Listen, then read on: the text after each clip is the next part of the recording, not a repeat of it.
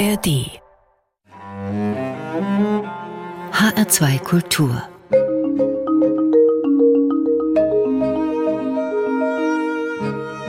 Doppelkopf am Tisch heute mit Jan Gerchow, Historiker und Direktor des Historischen Museums Frankfurt. Gastgeber ist Martin Maria Schwarz. Einen schönen guten Tag, Herr Gerchow. Guten Tag, Herr Schwarz. Historiker, Herr Gerche, unternehmen qua Berufsausübung immer wieder Zeitreisen. Das bringt nun mal Ihr Job mit sich, sich mit den Themen der Geschichte so tief wie nur möglich zu beschäftigen.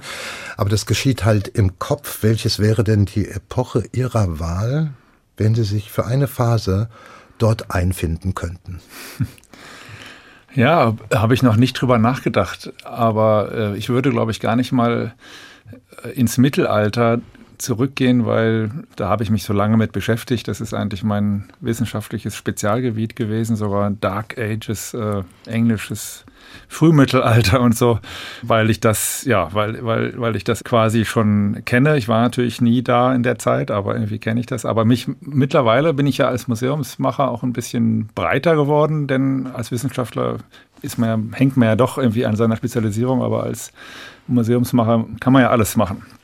Und eigentlich interessiert mich so das 18. und 19. Jahrhundert, also diese Wendezeit, diese Sattelzeit, wie sie auch genannt wurde, ja, wo praktisch noch die Religionskriege und äh, die großen konfessionellen Auseinandersetzungen irgendwie so die alte Zeit die ist da noch und dann fängt die Aufklärung an, dann gibt es diese großen politischen Umwälzungen mit Napoleon, äh, der das Ganze sozusagen durchwürfelt und es beginnen diese nationalen Bewegungen im 19. Jahrhundert, aber auch die Freiheitsbewegung und so weiter. Also das ist eigentlich eine richtig spannende Zeit. Und wären Sie dann lieber in England, in Frankreich oder in Deutschland? Gute Frage. Deutschland ist ja so irgendwie unterbelichtet. Da würde mich auch, also England und Frankreich weiß man, dass da irgendwie die wesentlichen Dinge ja passiert sein sollen. Aber und Deutschland hat ja irgendwie einen Sonderweg oder hat, war ja irgendwie hinten, hinten dran so. Das scheint ja aber gar nicht so richtig gewesen zu sein. Deutschland scheint ja doch einiges auch richtig früh gedacht zu haben und gemacht zu haben, sodass ich eigentlich auch ganz gerne in Deutschland äh, wäre. Dann fokussieren wir das nochmal. Wenn man das auf Frankfurter Geschichte überträgt, bei welchem Moment wären Sie denn dann gern als Zeitzeuge dabei gewesen? Sicherlich bei diesem äh, Hauptwachensturm 1833, ähm, wo ja irgendwie eine nicht ganz bekannte Zahl von Leuten zwischen 50 und 500 richtig rebelliert haben sollen, auch Frauen mit dabei und Pressefreiheit gefordert haben sollen. Das ist ja mit dem Gefängnis geendet und so weiter. Aber das so ein bisschen zu erfahren, wie breit war eigentlich diese Bewegung und ähm, wie dachten so die, wie unterschiedlich dachten da die Menschen eigentlich drüber, was, wie haben die diskutiert, haben die Angst gehabt, gehabt, waren die ganz mutig und so weiter so. Also das, da weiß man so ein bisschen drüber, aber so richtig viel eigentlich nicht. Und das würde ich gerne mal erfahren. Der Frankfurter Vormärz also. Sie sind seit 2005 Direktor des Historischen Museums Frankfurt. Sie haben seitdem einen fulminanten Wandel dieses Ortes miterlebt, äußerlich wie von seiner komplett neuen Konzeption. Sie haben diesen Wandel mit begleitet, man müsste eigentlich sagen, vor allem geleitet. Ist für Sie nach Frankfurt gekommen zu sein der Glücksfall Ihres bisherigen beruflichen Lebens? Ja, das kann ich ganz, ganz klar sagen. Frankfurt als Stadt ist für mich ein Glücksfall. Ich habe einige Städte erlebt in Deutschland und auch in England, wo ich auch mal ein bisschen gelebt habe, auch mal in Rom ein halbes Jahr und so weiter. Und ich äh, finde Frankfurt eine äußerst lebenswerte und vor allen Dingen immer wieder überraschende, anregende Stadt, weil die Menschen, das Personal sozusagen, was hier lebt, so vielseitig ist und so unterschiedliche Perspektiven hat, dass, dass man da und immer auf hohem Niveau, das ist einfach äh, toll. Und nicht nur, weil man hier schnell weg und hinkommt, sondern das ist auch noch schön, aber es ist, sind die Leute hier, die ja auch in einem sehr hohen Wechsel ja auch begriffen sind. Da sind immer wieder neue dabei. Und das ist als Stadt äh, gilt das, aber das gilt eben auch für die Museumsszene hier oder für das Museum. Äh, deswegen bin ich hierher gekommen. Und dieses, äh, das Museum ist ein Geschichtsmuseum und es ist ein Stadtmuseum. Und auf beiden Ebenen ist es eigentlich, ist Frankfurt der ideale Ort für sowas. Hm. Äh, und ich eigentlich, ähm, ich habe auch, ja, hätte auch mich mal in Berlin bewerben können am Deutschen Historischen Museum oder äh, in München und so weiter. Aber diese, diese, diese Qualität Frankfurts als eine Bürgerstadt, die nie so richtig einen Fürsten über sich hatte, die spiegelt sich eben auch in dieser Museumsverfassung wieder. Also hier gibt es keinen Ausschuss des Bundestages, der irgendwie ähm, da das Programm des Museums irgendwie absegnet oder so. Oder mal eben Hinweise, machen Sie doch mal eine Ausstellung darüber, äh, die, die man nicht ablehnen kann, sondern hier ist man wirklich ähm, Herr oder Frau des Programms. Und kann eben auch Themen in der Geschichte spielen, die nicht national sind, mhm. ja, die, mhm. die nicht so dominiert sind von der nationalen Geschichte, sondern eigentlich global, europäisch, regional. So, und das sind viel, finde ich, viel interessantere Perspektiven äh, und viel freiere Perspektiven, wenn man Geschichtsausstellungen machen möchte. Ich meinte das auch noch bezüglich eines äh, Momentes, äh, der noch nicht klar war, als sie herkam 2005. Mhm. Da war ja noch nicht beschlossen, dass das alte technische Rathaus abgerissen wird und dass dort dann ein neues historisches Museum in Verbindung mit Altbauten entstehen kann. Sowas ist dann wahrscheinlich wirklich ein Glücksfall, dass man das Geschenk bekommt, so etwas ja als leitende Kraft dann umzusetzen. Ja, das ist wirklich außergewöhnlich. Ich bin ja auch so in Beiräten von anderen Museen und da geht es immer auch um die Entwicklung und also so eine Chance, das ist ja ein sehr altes Museum. Ich sage immer, es geht eigentlich auf die Renaissance, auf das 16. Jahrhundert zurück, von den Sammlungen her und dann 1878 eröffnet und so weiter. Das ist ja ein ganz altes Museum, ist ein sehr großes Museum, was ja eine lange Geschichte der Präsentation hat, hat, hat komplexe Gebäude und so weiter. Sowas sozusagen quasi aus einem Guss neu machen zu können, neu die ganzen Ausstellungen, die Gebäude neu zu bearbeiten, die Ausstellungen neu einrichten zu können, das Haus auch ein Stück weit neu ausrichten zu können. Das äh, gibt es eigentlich sondern habe ich noch nicht erlebt. So, also dass es andere machen dürfen. da, das ist natürlich in der Rückschau jetzt ganz pragmatisch was ganz Besonderes gewesen über diese, das, was die Stadt bietet, äh, sowieso bietet hinaus. Ja. Also buchstäblich zur rechten Zeit am rechten Ort gewesen. Sie sind jetzt fast 18, nein, die sind 18 Jahre in diesem Amt. Weiß gar nicht, ob Sie jetzt aktuell der dienstälteste Museumsleiter der Stadt sind, ist auch egal. Aber ich weiß natürlich auch, dass gerade dieses Amt des Direktors des Historischen Museums gerne über lange Zeit von einer Person besetzt wird, wenn man mal so in die Annalen schaut. Viele ihrer Vorgänger waren 15 bis 20 Jahre auf diesem Posten und sie bleiben es auch bis zu ihrem Ruhestand äh, dann im nächsten Jahr, im Jahr 2024.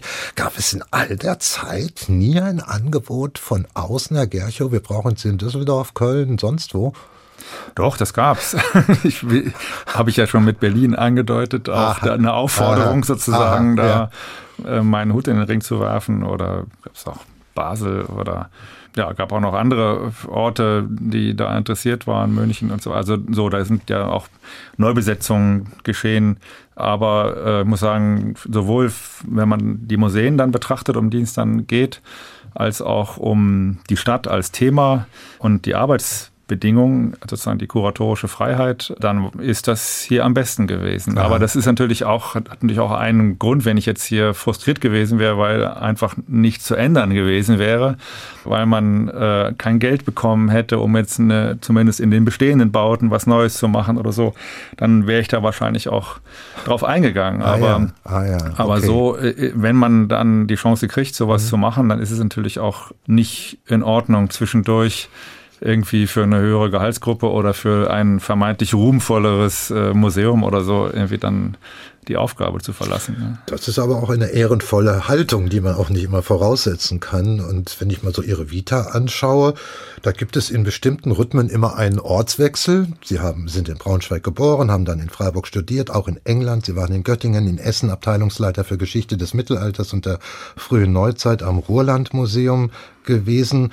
Und jetzt, das ist dann schon die längste Zeit, die Sie in Ihrem Leben an einem Ort verbracht haben. Mit welchen Eigenheiten der Stadt mussten Sie sich erstmal arrangieren? mussten erstmal lernen, damit zurechtzukommen? Und womit hat die Stadt Sie seinerzeit gleich im Herzen getroffen und erfasst? Also ich war ein bisschen vorbereitet durch die Stadt Essen, in der ich ja vorher war. Da war ich an einem kommunalen Museum, das bin ich jetzt auch.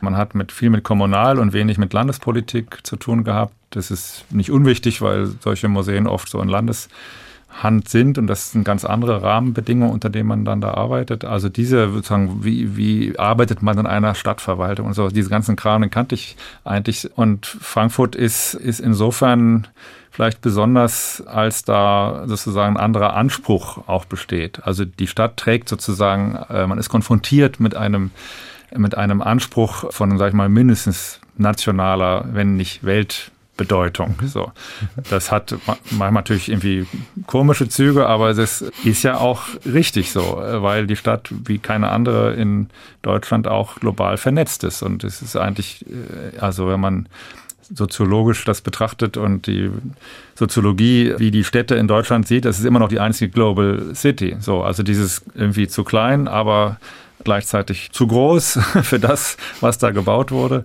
Das ist sozusagen so ein typisches Phänomen. Mhm. Und das, das ist erstmal etwas, was äh, einen auch so ein bisschen einschüchtern kann. Und dann gibt es natürlich die Helden, also die Heldensagen und natürlich die Geschichte der 68er Studentenbewegung, die äh, kritische Theorie, die Frankfurter Schule 1848, 49 Wiege der, der, Demokratie und bis ja Kaiserwahl und so weiter. Aber was sozusagen ja sich heute noch in der Gesellschaft findet, äh, die Anhänger, die ehemaligen Mitglieder und so weiter dieser sozialen und intellektuellen Bewegungen, die laufen ja frei rum und damit ist man natürlich auch konfrontiert und mhm. wird auch abgeklopft. So, ja. Und äh, auch die neue Frank äh, Frankfurter Schule gehört ja auch mit dazu und so weiter. So, das ist was, wo man auch ja erstmal äh, viel lesen muss und viel ja, sich informieren muss und viel verstehen muss, wer da mit wem eigentlich zusammenhängt und so weiter. Also das ist so eine, das ist schon eine Spezialität, mhm. Die, die nicht äh, immer einfach war, aber die mir im Prinzip Spaß macht. Ja. So, das finde ich auch eine interessante Herausforderung und das, das, da lerne ich ja jedes, jedes Jahr wieder neue Leute kennen, die ich trotz der 18 Jahre noch nicht kennengelernt habe. Das ist ja auch so ein Potenzial dieser Stadt, dass es eigentlich nicht aufhört. Man ist da nicht durch. Ja, also. Wir kommen darauf auch noch zu sprechen, zwangsläufig durch das historische Museum, dessen Leiter Sie noch sind bis nächstes Jahr. Jan Gerchow, wir kommen zu Ihrem ersten Musikwunsch. Da haben Sie sich eine Komposition von Johann Sebastian Bach ausgesucht, und zwar eine Cello-Suite, und zwar gespielt von Pablo Casals. Was ist jetzt die Hauptpräferenz, Bach, Cello oder Casals? Bach. ja, äh, soll ich dazu noch ein bisschen was sagen? Ja, sagen Sie noch ja, was, genau. ja. Also diese Musik habe ich vielleicht angefangen mit 17, 18 zu hören. Ich habe eigentlich davor überwiegend Popmusik gehört und äh, war habe auch kein Instrument gespielt, aber so mit 17, 18 habe ich diese war das mein Einstieg in die Entdeckung der klassischen Musik und diese diese Musik, also diese sechs Cello Suiten von Bach, die die haben etwas un, für mich auch bis heute unglaublich faszinierendes, weil sie so geordnet sind. Die Musik ist so konstruiert und so regelhaft und gleichzeitig ist, ist es ungeheuer emotional. Ja. Und diese Spannung, die hat mich immer irgendwie gepackt und fasziniert. Und am liebsten habe ich das äh, von Pablo Casals, der dann auch so schnaufte. Also diese Aufnahme, die ich dann immer hörte, Schall, Schallplatte, da, da, da schnauft der unglaublich. Äh, und man merkt, dass viele auch moderne Aufnahmen, also Live-Aufnahmen, wo das nicht rausgefiltert ist, da schnaufen auch die Cellisten, weil wahrscheinlich auch nicht, weil das so anstrengend ist, sondern weil diese Musik das mit sich bringt. Ja.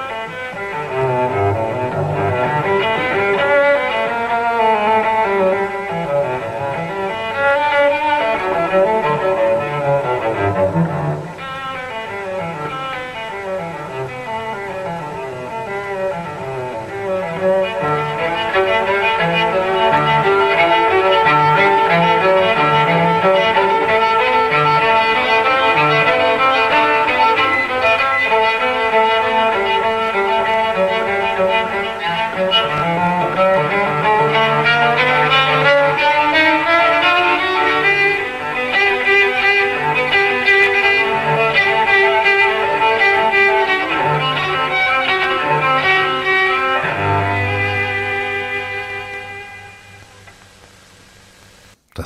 Johann Sebastian Bach, die Cello Suite Nummer 1 in G-Dur, das Präludium gespielt von Pablo Casals und gewünscht von meinem heutigen Doppelkopfgast in H2 Kultur, dem Chef des Historischen Museums Frankfurt, Jan Gerchow. Dieses Gespräch gibt es übrigens auch über die App der ARD Audiothek und unter hr2.de als Podcast zu finden. Gastgeber ist weiter Martin Maria Schwarz. Jan Gerchow, beschäftigen wir uns nun mit Ihrem Lebenswerk. Das ist es mit Fug und Recht, mit dem 2017 neu eröffneten Museumskomplex Historisches Museum Frankfurt, der entstehen konnte, nachdem das alte, ungeliebte Technische Rathaus abgerissen worden war. Dieses neue historische Museum, ich nenne es jetzt mal so, auch wenn natürlich Altbauten da integriert sind, aber dieses neue historische Museum, das fußt ja eigentlich auf alten Ideen und fügt sie zusammen. Einmal auf dem, was das historische Museum im 19. Jahrhundert war. Sie haben vorhin auch schon den Gründungsdaten genannt. 1877 war das ein Ort, der sehr universal gedacht war, damals viele Sammlungen in sich aufnahm, ein Universalmuseum war. Und zum Zweiten führen sie ja auch das fort, was in den 70er Jahren gegründet wurde, als das Historische Museum vielmehr als ein Ort der Gegenwart konzipiert war und ausstrahlen sollte als Lernort, so war das damals definiert. Heute würde man vielleicht dann eher Orientierungspunkt der städtischen Selbstvergewisserung sagen.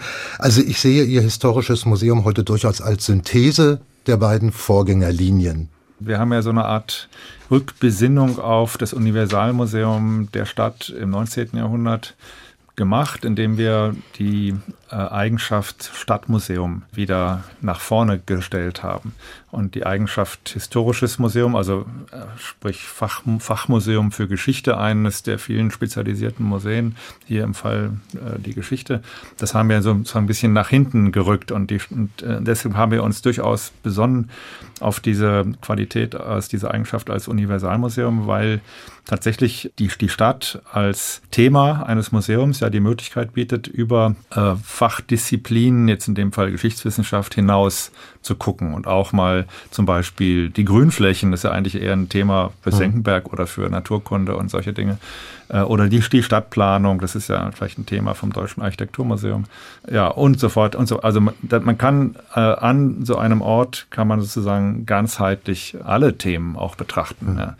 Äh, und das ist ja dann auch viel nachvollziehbarer für die Besucher, weil es hier nicht abstrakt um ein Thema, was an vielen Orten in der Welt spielt und was man sozusagen abstrakt aufbereitet, sondern es geht um den Ort, es geht mhm. um Vorort. Ja. Mhm. Das haben wir dann aber so noch interpretiert, nochmal anders gewendet als im 19. Jahrhundert.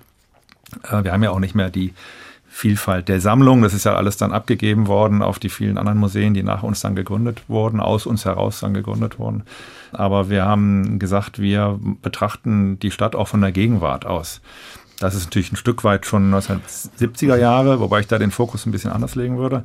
Aber wir haben gesagt, wir betrachten das aus äh, der Gegenwart heraus. Was sind eigentlich heute so die Themen und wollen das auch mit den mhm. Bürgerinnen und Bürgern zusammen machen. Das vertiefen wir gleich noch. Und äh, ähm, diese ja. 70er Jahre Stufe sozusagen, 1972, Lernort kontra Musentempel, da, äh, das ist aus meiner Sicht eigentlich eher, eher ein Fachmuseum für Geschichte aber Geschichte als äh, sagen, kritische Selbstverständigung einer mündigen Bürgergesellschaft. So, ja. so wurde das damals ja betrieben. So, das, da knüpfen wir natürlich gerne dran an.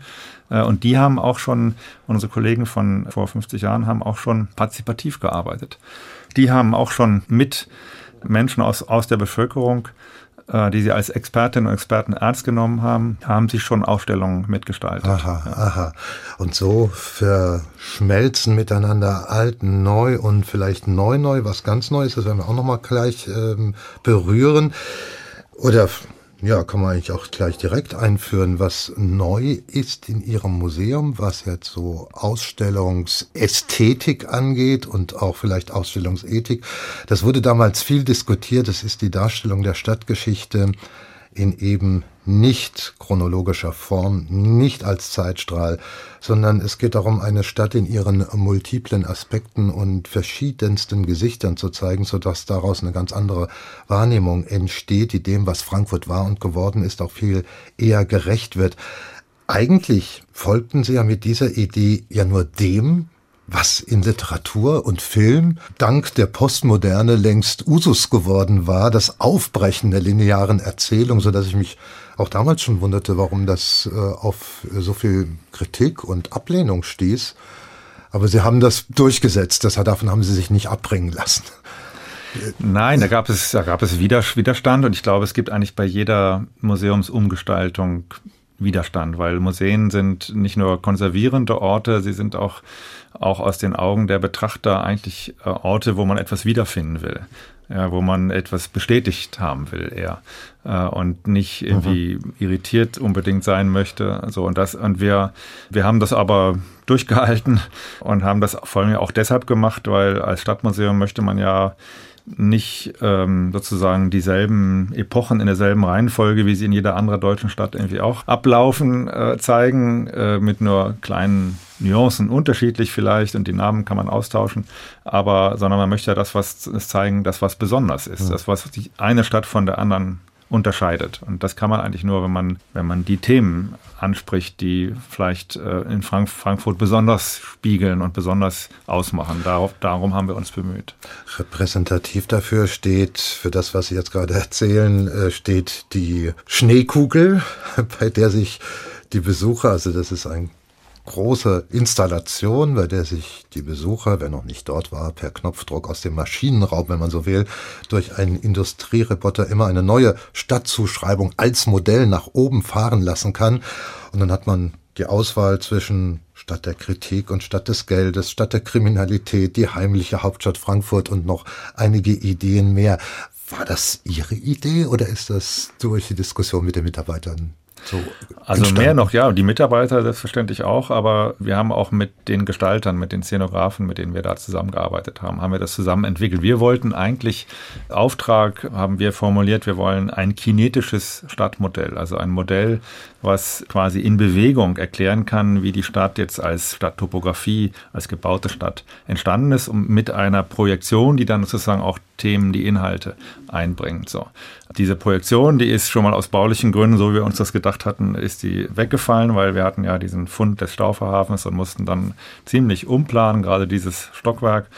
Und die Gestalter, wir mussten sozusagen das auf sehr viel kleinerer Fläche realisieren, als es ursprünglich vorgesehen war.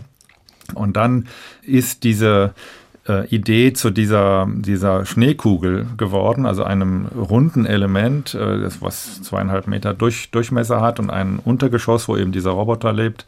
Äh, das ist eigentlich so ein, eine Mischung zwischen einer überdimensionalen Schüttelkugel, wie man so als Tourist ja in jedem Souvenirladen sieht, und einer Jukebox, mhm. ja, wo man auswählen kann. Die Disk möchte ich jetzt gerne sehen. So, diese, das, darauf spielt das sozusagen äh, an. Da diese spezielle Ausformung als Schneekugel und diese äh, Jukebox, das kommt von den Szenografen. Aber sozusagen diese grundsätzliche Idee, ja, wir wollen da sozusagen die Stadt in ihren unterschiedlichen Facetten präsentieren, mit in Form eines Modells was aber mehr kann als andere Modelle. So, das, das hatten wir schon mhm. mitgebracht. Und dann haben wir das ja als Team dann entwickelt und haben im Grunde mit der Bevölkerung zusammen diese, diese Themen ausgesucht, ja, diese acht Themen, die da gespielt werden und haben da auch die Stichworte auch gesammelt in Veranstaltungen und haben dann mit Künstlern, wir haben für jedes Modell haben wir also die Szenografen und wir haben dann Künstler ausgesucht, wirklich aus der ganzen Welt und haben die im Medium des Modells arbeiten und haben die dann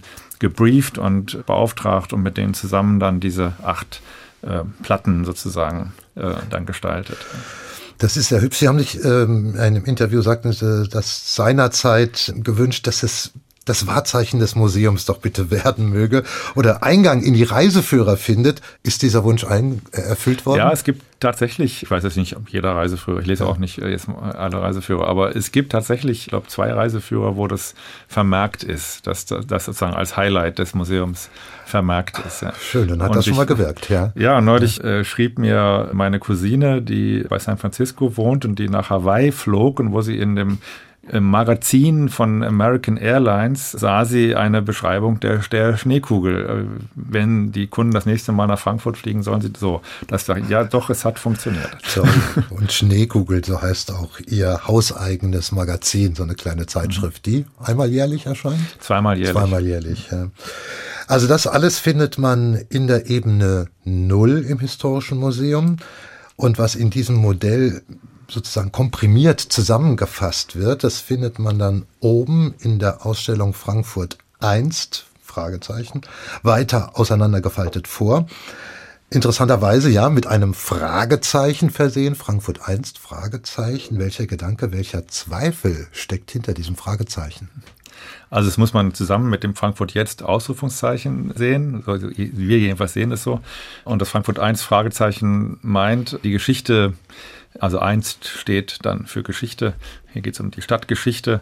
Die ist nicht so festgeschrieben, die steht, die ist nicht so bekannt, wie man das vielleicht meinen könnte, ja, dass da etwas sozusagen dargestellt wird, was eigentlich irgendwie auch bekannt und überliefert ist, sondern das wird eigentlich immer wieder neu interpretiert und muss immer wieder neu befragt werden. Mhm. So, das mhm. meint dieses Fragezeichen. Mhm. Während das Ausrufungszeichen bei dem Frankfurt jetzt, das meint jawohl, in einem, wir heißen ja immer noch so historischen Museum, äh, geht es auch um die Gegenwart. Ja. Ja. Eigentlich geht es immer um die Gegenwart, aber hier geht es speziell um die Gegenwart. Machen wir, machen wir gleich. Das ist ja, das ist ja sehr aufrichtig und, und sehr redlich, auch sympathisch, wenn ähm, der, der Blick auf die Geschichte nicht fest zementiert ist, sondern sich auch wandeln kann. Haben Sie im Lauf der sechs Jahre, die das neue Museum jetzt so steht, schon mal irgendetwas überdacht, neu geordnet, anders, vielleicht dokumentiert oder anders kommentiert? Ja, das ist sogar auch eingebaut in das Konzept. Also wir haben bestimmte Bereiche, die wir regelmäßig verändern. Die sind dafür vorgesehen. Ja, wir haben so eine Wand im Bereich Stadtbilder, in der Galerie Stadtbilder, haben wir so sozusagen eine Ausstellungswand, wo wir Fotografie, Grafik, auch neue Produktionen, neue Ankäufe, Aufträge des Museums an Fotografen, äh, wo wir regelmäßig solche, solche Projekte präsentieren im Kontext der historischen Stadt Gemälde, Stadtansichten mhm. oder die vor allen Dingen die biografischen Kabinette in der Bürgerstadt, also in dieser ersten eigentlichen Themengalerie Bürger, Bürgerstadt.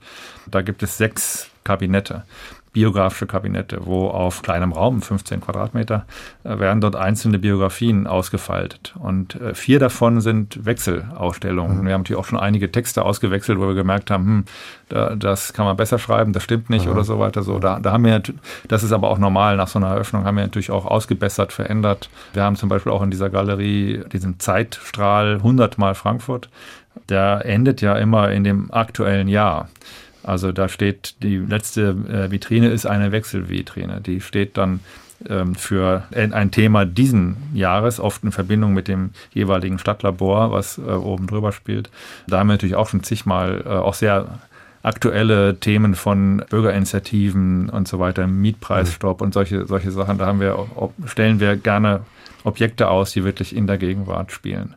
Und zum Beispiel bei, kam ja. auf uns zu ein äh, langjähriges Mitglied unseres Museumsvereins, der sagte, bei euch fehlt einfach die Geschichte der Vertriebenen. Warum habt ihr das nicht ausgestellt? Mhm. Eine, meine Familiengeschichte ist die Geschichte äh, äh, von Vertriebenen. Und dann äh, habe ich gesagt, ja, Sie haben recht. Da haben wir wahrscheinlich als linksliberale His Historiker auch sind wir ein bisschen blind, ja, weil wir gedacht haben, naja, das ist, führt dann sozusagen vielleicht eher zu so revanchistischen Vorstellungen, dass äh, man die Heimat wieder haben will, wie das ja in der Nachkriegszeit auch lange war. War ja ein Hort sozusagen auch von geschichtsrevisionistischen Vorstellungen, diese Gruppierungen, Vertriebenen Verbände, äh, aber es sind trotzdem Faktum. Also ich meine, also ein großer Teil der Bevölkerung der deutschen Städte sind Vertriebene gewesen nach dem Krieg und die haben eine sehr interessante Geschichte und haben natürlich auch eine Familienerinnerung und so weiter. Und haben wir ein Objekt aus seiner aus seiner Familienerinnerung stellen wir da Ach aus. ja, da haben Sie so darauf reagiert. Da haben wir darauf ja. reagiert und das ist, ja. ist jetzt auch von dem Objekt Nummer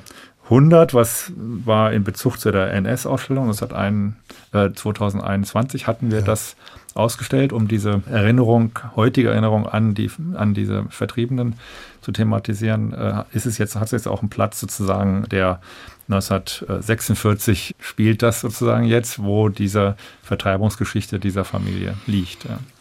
Daran kann man hören und daraus ableiten, dass es ein sehr elastisches Museum ist, das auch immer wieder in Bewegung ist, sich verändern kann. Und nicht zuletzt gibt es ja dafür die von Ihnen schon jetzt äh, ein paar Mal angesprochene Ebene Frankfurt jetzt, in dem Sie ganz bewusst einen ganzen Ausstellung, eine ganze Ausstellungsfläche eingeräumt haben für die Beteiligung der Bevölkerung von außen. Auch wenn Sie gerade eben erwähnt haben, dass es das eigentlich schon in den 70er Jahren gab, aber das ist das, was man vielleicht heute noch mehr als Signatur unserer Zeit begreift, die Beteiligung der Bevölkerung an bestimmten Institutionen und ihrem Werdegang, die ist gewünscht.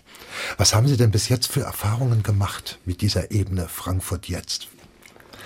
Also wir machen das seit 2010. Die erste Präsentation war dann 2011 und das ist ja die Zeit, wo auch abgerissen und neu gebaut wurde. Da hatten wir eigentlich keinen Ort im Museum, wo wir das hätten zeigen können. Da sind wir rausgegangen in die Stadt bis 2016. Und das ist eine ganz entscheidende Phase gewesen, wo wir das sozusagen entwickelt und ausprobiert haben und auch das Museum in mit ganz anderen Gruppen der Bevölkerung in, in Kontakt kommen ließen, weil das Museum eben doch äh, immer eine Schwelle darstellt und man muss in die Innenstadt fahren und hat einen Kulturbau, da muss man erstmal rein und, und muss irgendwie, weiß nicht, ob man sich da richtig verhält und so weiter. So. Also das ist eine hohe Hürde, das ist bis heute in jedem Museum eine hohe Hürde. Da haben wir einfach uns irgendwie bankrotte Autohäuser oder äh, aufgelassene Schleckerfilialen oder ein Sportvereinsheim in Ginheim oder eine nicht vermietete Fläche im Osthafen und so. so. Da haben wir so solche Orte gesucht und gefunden und haben dort Ausstellungen gemacht mit natürlich hohen Aufwand. Das muss man erstmal alles ausstatten und irgendwie mhm. äh, so herrichten, dass man da überhaupt was zeigen kann. Was, was, ähm. für Themen, was für Themen waren denn für Sie jetzt besonders repräsentativ, wo Sie sagten, spannend, auf sowas wären wir nie gekommen, gut, dass wir das eingeführt haben und dass wir die Menschen hier mitmachen lassen? Was war denn das? Also der, der Auftakt war ja Ost-End-Ost-Anfang. Da war ja die EZB in Planung, in Bau äh, 2010, 2011. Und das ist schon, das ist so ein eigentlich klassisches Stadtlabor-Thema, wenn eine Stadt sozusagen so eine, eine, einen Stadtteil, ein großer Teil der damit auch der Stadtbevölkerung erlebt, so einen Wandel. Da ging es um Gentrifizierung, selbstverständlich, aber auch Deindustrialisierung und die, diese Themen, die auch was Emotionales, was, was äh, Verängstigendes hatten für einen guten Teil der Bevölkerung, die haben wir da aufgegriffen, haben die Bürger eigentlich verstanden als äh, Experten, also die, die da im Stadtteil leben, das sind die Leute, die wissen was. Und die haben zum Teil auch eigene Projekte und die haben ihre Perspektiven, die mögen nicht akademisch sein, aber das sind ihre ihre Perspektiven. Und das ist genau eigentlich das, was sozusagen auch kulturelle Teilhabe, kollektive kulturelle Teilhabe schaffen, schaffen kann. Ist die Resonanz so gewesen, wie Sie sich gewünscht haben? Ist sie größer, als Sie je gedacht haben? Oder haben Sie festgestellt, naja, wir sind froh, wenn überhaupt solche Projekte zustande kommen, weil der Mensch im Schnitt halt doch eher etwas träge ist und lieber konsumiert, was ja auch in Ordnung ist. Ja. Wie ist denn so Ihr Blick nach also, sechs Jahren Erfahrung? Wir wissen, dass, dass ein Großteil, wahrscheinlich sogar der größere Teil unseres Museumspublikums äh, einfach gerne konsumiert. Ja, die wollen vielleicht mal was auch in die Hand nehmen können oder mal etwas aktiv betätigen können, aber im Grunde sonst äh, die Inhalte, die präsentiert werden, einfach wahrnehmen. So, das wird auch, glaube ich, immer unsere Hauptaufgabe sein.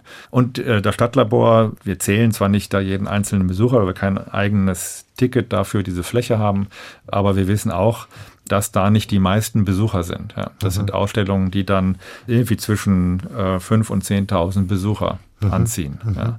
Und in den großen historischen Wechselausstellungen die eigentlich auch günstiger liegen auf Ebene Null, da sind das dann eher so zwischen 30 und 60.000. So, mhm. ja, das ist so ein bisschen ja. das Verhältnis. Aber darum geht es uns nicht und wir finanzieren die auch weitgehend aus dem, was wir einnehmen, weil uns das, das ist uns wichtig. Das ist eigentlich das, ähm, erstens das innovativste Projekt, was wir entwickelt haben, wo, wo wir auch in der ganzen Museumsszene gesehen werden und wo, wo was auch versucht wird nachzumachen, nachzuahmen.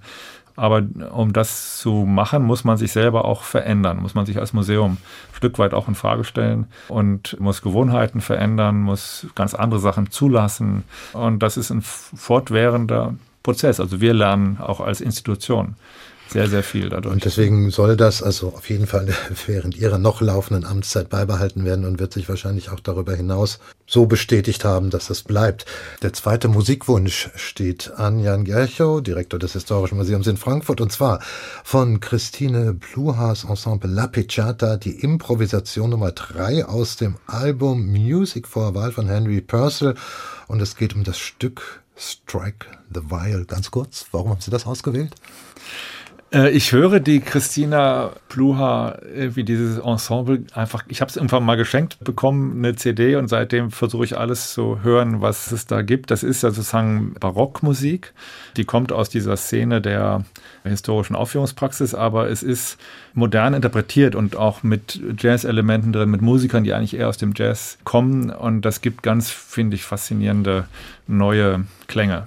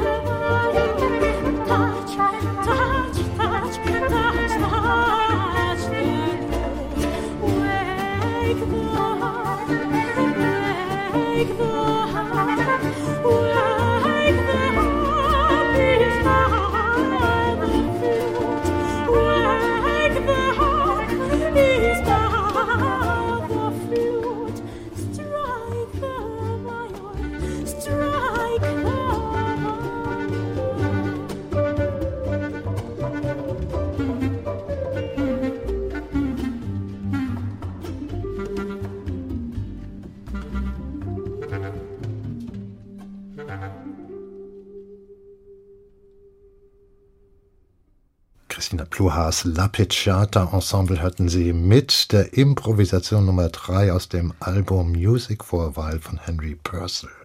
Das ist ein weiterer Wunsch gewesen meines heutigen Doppelkopfgastes in HR2 Kultur, dem Direktor des Historischen Museums Frankfurt Jan Gerchow. Dieses Gespräch H2 Doppelkopf mit Menschen, die etwas zu sagen haben. Das finden Sie auch in der App der ARD Audiothek und unter hr2.de als Podcast. Jan Gerchow, werfen noch mal einen Blick auf das, was in keinem Museum einer solchen Größenordnung fehlen darf, nämlich auf die Wechselausstellungen. Die werden stets auch so konzipiert, das haben Sie vorhin als eine Marke auch äh, hier genannt, dass man von der Gegenwart aus, von heute auf die Vergangenheit schaut. Und auch wenn man weiß, dass die Planung von solchen Ausstellungen einen mehrjährigen Vorlauf haben, dann ist es doch erstaunlich, wie sehr Stand Juni 23 die letzten Ausstellungen doch den Puls der Gegenwart getroffen haben. Die Ausstellung zum Thema Inflation, klar, die war gebunden, 100 Jahre Inflation von 1923 und wurde dann plötzlich ganz akut als durch die Folgen des Krieges von Russland gegen die Ukraine dann eine neuerliche Inflation hier uns traf, eine Inflation ja, überdurchschnittlicher Größenordnung. Und das bestätigt auch das, was Sie dann vor, vorhin gesagt haben. Sie haben Flux auch noch einen Annex angefügt, dann für diese Ausstellung mit der Reflexion über das Jahr 2022 und die Inflation, die uns immer noch im Griff hält. Das heißt, Sie haben es eigentlich auch noch erklärt, Sie halten sich auch räumlich immer wieder solche Hintertüren auf, damit Gegenwart reinspielen kann. Ja, eigentlich muss man ja sagen, man kann gar nicht anders als Ausstellungen aus der Gegenwart zu machen. Man muss sich dessen nur bewusst sein und richtig gut werden sie eigentlich nur, wenn man das auch spielt. Also wenn man das auch einsetzt und auch thematisiert wie, wie sehr, also wir können unsere Vergangenheit immer nur aus einer Gegenwart sehen. Ja. Man sollte nicht so tun, als ob das nicht so wäre. Ja? Äh, und das, wenn man das mal. Äh, so, so sieht, dann, dann wären natürlich die Anknüpfungspunkte an das, was verknüpft uns eigentlich mit dem damals und was unterscheidet das vielleicht oder wie unterschiedlich sind die Sichtweisen darauf, wie hat sich das verändert und so, die können dann ja auch der, der Leitfaden werden. Ja. Das ist das eigentlich Spannende, finde ich. Und dadurch kann man die Menschen ja auch viel mehr abholen bei dem, wie Sie das heute sehen, als wenn man das so akademisch aus irgendeiner abgesicherten akademischen hm. Position mhm. heraus macht. Ja. Und äh, genauso war es jetzt mit der Jubiläumsausstellung zu 175 Jahre Paulskirchenversammlung. Auch diese Ausstellung ist natürlich lange vorher geplant gewesen. So ein Jubiläum, das weiß man ja, dass das kommt. Aber wieder passt genau ja in Zeiten, wo mehr um die Demokratie gerungen werden muss, also heute als vor 20 oder 30 Jahren. Die Ausstellung, die aus meiner Sicht jedenfalls den vielleicht durchgreifendsten Aha-Effekt hatte, in den letzten Jahren war die Retrospektive auf die NS-Vergangenheit der Stadt Frankfurt. Ja, die Stadt Frankfurt, die seinerzeit also dann doch ganz vorne mit dabei gewesen ist, dem Nationalsozialismus Tür und Tor zu öffnen und ihn auch bereitwillig mitgetragen hat. Das empfand ich jetzt als besonders notwendig, weil in der üblichen Vermittlung von Stadtgeschichte dieses lange Zeit nur eine sehr untergeordnete, vielleicht überhaupt keine Rolle gespielt hat, wenn überhaupt es mal eine Rolle spielte.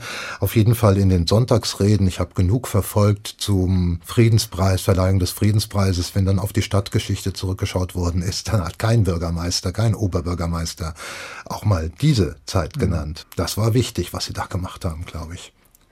Das hat sich sozusagen als, als These der Ausstellung auch erst während der Arbeit herausgestellt, weil auch wir im Team eigentlich von diesem Selbstbild der liberalen und demokratischen Stadt, die ja schon in den 1920er Jahren da war, und die dann sozusagen irgendwie mal verschwand äh, durch Überwältigung durch die Nationalsozialisten und danach wieder kamen mit Horkheimer und die Frankfurter Schule und dann kam die Studentenbewegung und so. Irgendwie war da doch ein Kontinuum, was unterbrochen war. Und das konnte ja eigentlich nicht aus der Stadt kommen. Das war ja so ein bisschen die Erzählung, die da herrschte. Und es ist ja auch was, womit man sich gut identifizieren kann mit dieser Seite dieser Stadt. Das äh, haben wir auch geglaubt und waren dann eigentlich selber ziemlich überrascht, dass allein, wenn man die Wahlergebnisse anschaut in den 20er Jahren, dass Frankfurt da viel früher als andere vergleichbare große Städte ein deutlich übergewichtiges NS-Wähler, eine NS-Wählerschaft hatte oder die Universität, also diese ja gerade eigentlich auch in den 20er Jahren als liberal geltende Universität, wo jüdische Gelehrte Professoren werden konnten und so, dass die schon ganz früh eine NS-Studentenschaft hatte, die den Aster beherrschte. Ja die Studentenvertretung beherrschte, 27 schon und so weiter. Ja. Der erste äh, Rektor einer deutschen Universität, der Parteimitglied war, war in Frankfurt und so. Ja. Also es ist solche, nur jetzt solche Dinge sind wirklich schockierend und das hat sich dann ja auch weiterziehen lassen. Also einmal die, das Mitwirken der Ämter. Und da sieht man auch, dass Ämter weit über das, was sozusagen jemals gefordert worden wäre, vom NS hinaus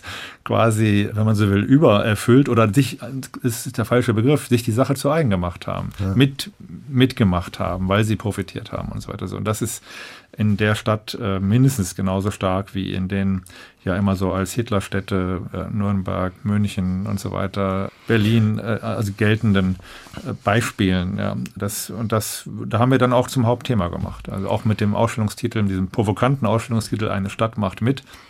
Das klingt ja schon mal komisch, fast auffordernd, aber jedenfalls das haben wir das versucht auch ja, deutlich zu machen. Ja.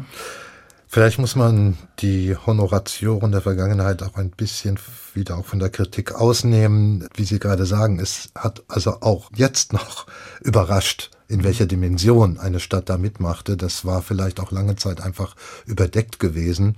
Genauso wie die Tatsache, das war ja auch ein Teil Ihrer Ausstellung, dass Sie auch dargestellt haben, was aus denen, auch aus den, gerade aus den Funktionären, die bei der NS-Zeit vorne mitgewirkt haben, dann geworden ist und dass die, wenn auch nicht in den allerhöchsten Positionen, aber dann doch ihren Berufe friedlich weiter mhm. ausüben konnten. Auch das ist ja eigentlich etwas erst, was so, ich meine, so in den letzten zehn Jahren erst so richtig erforscht wird, die Kontinuität. Mhm. Ja, gerade auf Verwaltungsebene, also die Mitarbeiter, die höheren Mitarbeiter in der Stadtverwaltung, da gibt es sehr, sehr viel Kontinuität. Da gibt es ja sogar diese absurde Situation. Das haben wir jetzt nicht selber erforscht, das hatte schon das Gesundheitsamt selber in seiner Geschichte dieses Amtes schon auch dargestellt. Da gibt es ja sogar die Anwerbung von rassistischen Mitarbeitern des Reichsgesundheitsamtes gewissermaßen gibt es Anwerbung von Leuten, die in Berlin nicht mehr äh, antreten durften nach 45, die dann in Frankfurt weitermachen konnten. Oder Menschen, die sich jetzt etwa um die Behandlung äh, von Sinti und Romja zuständig waren, die dann sozusagen weitermachen nach dem Zweiten Weltkrieg auf Polizeiseite oder auch auf Gesundheitsamtsseite auf Sozialamtsseite und so weiter, die für dieselben Gruppen dann, die mhm. überlebt haben, nach wie vor zuständig sind, dieselben Gesichter und so weiter. Das ist schon erschütternd. Da scheint Frankfurt auch, wobei es da nicht so richtig quantitative Grundlagen gibt, das zu sagen, aber dem Augenschein nach hat Frankfurt dann eine besonders hohe Kontinuität mhm. gehabt. Und das mhm. zeitgleich mhm. mit äh, dem Auschwitz-Prozess etwa oder der Rückkehr der Frankfurter Schule, sodass genau diese zwei Gesichter, die die Stadt nach der Katastrophe, nach dem NS hatte, hat sie auch vorher gehabt. Das war, glaube ich, nicht so bekannt, dass die Stadt auch in den 20er Jahren, trotz Ludwig Landmann und, der, und Ernst May und der neuen Frankfurt und ja, dieser äh, von jüdischem Wirtschaftsbürgertum geprägten Stadt, gab es ein verhältnismäßig großes, einen großen Anteil an antidemokratisch, rechtsradikal eingestellten Leuten, die hier lebten. Auf jeden Fall haben Sie auch nicht zuletzt mit dieser Ausstellung klargemacht, was Sie schon, glaube ich, bei Ihrem Amtsantritt sagten, zumindest in einem Interview war das zu lesen, dass Sie als Historiker Ihre Aufgabe auch immer darin sehen, gerade bei einem städtischen Museum wie einem historischen Museum Frankfurt neben dem identifikatorischen auch das Problematische zu zeigen. Und mhm. das haben Sie auf jeden Fall zumindest da auf jeden Fall eingelöst. Jan Gercher, nach fast zwei Jahrzehnten Frankfurt in leitender Funktion als Direktor des Historischen Museums sind Sie in diesen fast 20 Jahren so viel Frankfurter geworden, dass wenn was auch immer noch passieren mag in Ihrem Leben, dass Sie sagen, ein Koffer wird hier immer stehen bleiben? Ja, das kann ich sagen. Doch äh, es gibt auch andere Orte, wo ich mir auch vorstellen könnte zu leben und vielleicht werde ich auch zeitweise da leben. Meine Frau ist ja Schweizerin und wir haben auch schon Enkelkinder in, der Schweiz, dann sind wir oft. Aber, und in der Schweiz gibt es schönere Badeseen und Flüsse und so weiter. So, das ist, fehlt uns so ein bisschen hier. Aber die Stadt hat so viel zu bieten. Wir haben uns so gut vernetzt hier, dass wir auf jeden Fall hier bleiben. Und es gibt noch einen dritten Musikwunsch von Ihnen zum Schluss, Paolo Conte und Gelato a Limon. Das ist Teil Ihrer Italiensehnsucht, die auch Sie begleitet, oder? ja, ich habe auch mal in meiner Freiburger Studentenzeit, das war ja Ende der 70er und in den 80er Jahren hatte ich äh, Freunde gemacht in Freiburg aus Italien, die da studiert haben. Mit denen habe ich Italienisch gelernt. Wir haben zusammen gekocht und da habe ich Paolo Conte, weil die Italiener, äh, wenn man zusammen gekocht hat, mit italienischen Freunden, danach wird gesungen. Ja, nach dem Essen wird gesungen. So, und da haben wir auch Paolo Conte-Lieder gesungen und, und Gelato Alemone ist so. Ein sehr, sehr poetisches, wunderbares Lied. Ich danke Ihnen sehr herzlich für das Gespräch hier im HR2 Doppelkopf. Jan Gerchow, Direktor des Historischen Museums Frankfurt. Und vom Doppelkopf verabschiedet sich Martin Maria Schwarz mit eben Paolo Conte und Gelato Alemon. Vielen Dank.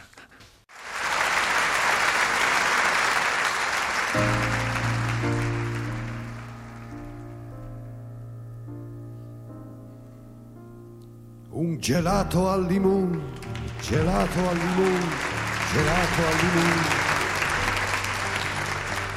Sprofondati in fondo a una città. Un gelato al limone, è vero limone, ti piace? Mentre un'altra estate se ne va.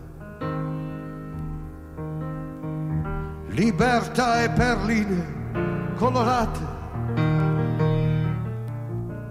Ecco quello che io ti darò. È la sensualità delle vite disperate. Ecco il dono che io ti farò. Donna che stai entrando nella mia vita. Con una valigia di perplessità. A non aver paura che sia già finita. Ancora tante cose quest'uomo ti darà. E un gelato al limone, gelato al limone, gelato al limone sprofondati in fondo a una città. Un gelato al limone, gelato al limone, gelato al limone. Mentre un'altra estate passerà. E ti offro una doccia ai bagni diurni che sono degli abissi di tiepidità, dove come oceani notturni rimbombano le voci della tua città. E ti offro la luna del pomeriggio per il sogno arabo che ami tu. È una stretta forte della mia mano. Per te donna che non mi scappi più. È un gelato al limone, gelato al limone, gelato al limone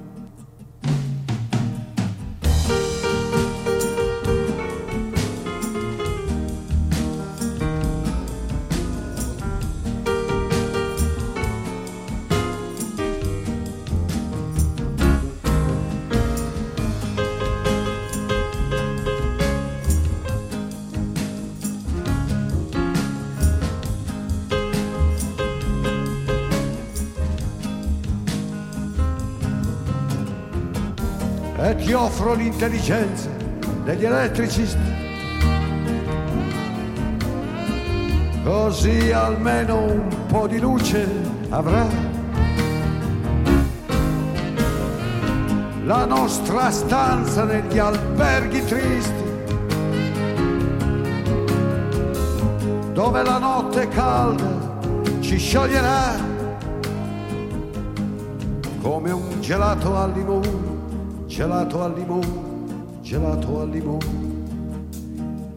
come un gelato al limone, gelato al limone, gelato al limone, come un gelato al limone, gelato al limone, gelato